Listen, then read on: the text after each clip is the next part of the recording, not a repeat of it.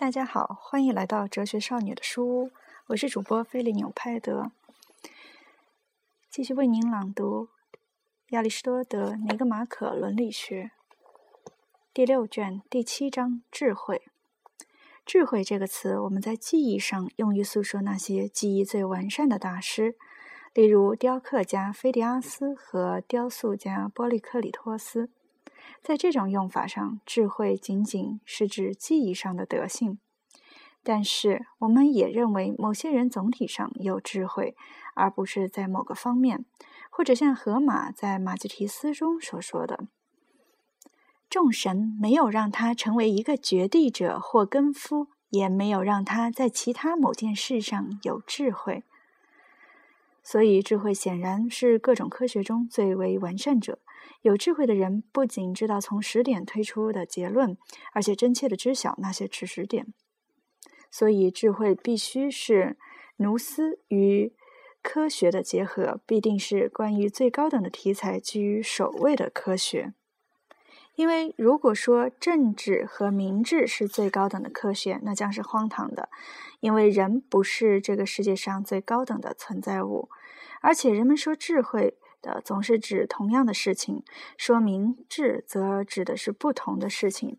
这就像是健康与善对于人和鱼来说根本不是一回事，而白的和直的则总是指同样的意思。因为凡是能辨清自己的善的人，便会称为明智的人，人们也就会信任他去掌握他自己的利益。所以，我们甚至说某些低等。动物明智，譬如说那些对于自己的生活表现出预见能力的动物。同样，很显然，智慧也不同于政治学。因为如果智慧只是与自己的利益相关，那就会有许多不同的智慧了。那样的话，就不会存在同所有存在物的善相关的唯一一种智慧了，正像不存在一种同所有的存在物相关的医术一样。有人可能会争论说人优于其他动物，但这个理由也没有什么意义，因为还存在着远比人优越的事物。例如，举最为明显的例子，组成宇宙的天体。这些考察说明，智慧是科学和奴斯的结合，并且与最高等的事物相关，并且与最高等的事物相关。所以，人们说阿纳克萨格拉斯和泰勒斯以及像他们那样的人有智慧，而不说他们明智，因为人们看到这样的人对他们自己的利益全部知晓，而他们知晓的都是一些罕见的、重大的、困难的、超乎常人想象而又没有实际用处的事情，因为他们并不追求对人有益的事物。另一方面，明智则同人的事物相关。我们说，善于考虑是明智的人的特点。然而，没有人考虑那些不变的事物，也没有人考虑不是实现一个目的的手段的事物，或实现一个不可实现的善目的的手段。一个在一般意义上善于考虑的人，是一个能够通过推理而实现人可最获得的最大的善的人。其次，明智也不是只同普遍的东西相关，他也要考虑具体的事实，因为明智是与实践相关的，而实践就是要处理具体的事情。所以，不知晓普遍的人，有时比知晓的人在实践上做得更好。比如，如果一个人知道鸡胸容易消化、有益健康，却不知道何为鸡胸，他就还不如一个只知道鸡胸容易消化、有益健康的人更能帮助别人恢复健康。明智既然是与实践相关的，我们就需要这两种知识，尤其是后一种知识。不过，这种知识还是要有一种更高的能力来指导它。第八章：明智的种类。政治学和明智是同样的品质，虽然它们的内容不一样。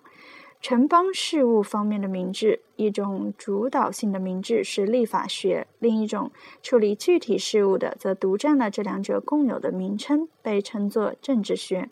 处理具体事务同实践和考虑相关，因为法规最终要付诸实施。所以人们只是把那些处理具体事务的人说成是在参与政治，因为只有他们才像工匠那样活动。明智也常常被理解为同一个人自己相关。一般所说的明智就是指的这种，但是它其实包括所有这些种类。其他的种类有理财学、立法学和政治学。政治学又包括考虑的明智和裁决的明智。知道对自己而言的善是什么，无疑是一种明智，尽管它同其他的那些明智十分不同。而且人们都认为，知道并关心自己的利益的人很明智，而政治家们都是些忙忙碌碌的人。所以，欧里庇得斯说。我混迹于大众，享受一份平等的自由，就算是明智。那些整日忙碌不休的人，因为人们都追求他们的利益，并且觉得这样对，于是就有了这样的意见。那些关心自己的所得的人，就是明智的人。但事实上，一个人的善离开了家庭和城邦就不存在，而且即使是个人的事物，要掌握的好也不容易，也需要研究。另一个证明就是，青年人可以在几何和数学上学习得很好，所以在这些科目上很聪明。但是我们在他们身上却看不到明智，这原因就在于明智是同具体的事情相关的，这需要经验，而青年人缺少经验，因为经验总是日积月累的。还可以研究一下，青年人何以成为一个数学家，却不能有智慧，也不能成为通晓自然的人。也许其原因就在于数学只是抽象，那些十点则得知经验。青年人可以咏诵表达这十点的词句，然而不相信他们；而数学的知识内容则是明明白白的。此外，在考虑上可能发生两种错误：或在普遍知识方面发生错误，或在具体内容方面发生错误。例如，一个人可能会说所有的重水都有益健康，也。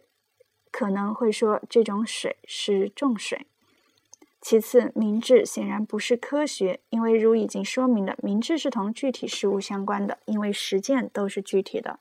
明智是奴思的相反者，因为奴思相关于十点，对这些十点是讲不出洛格斯来的。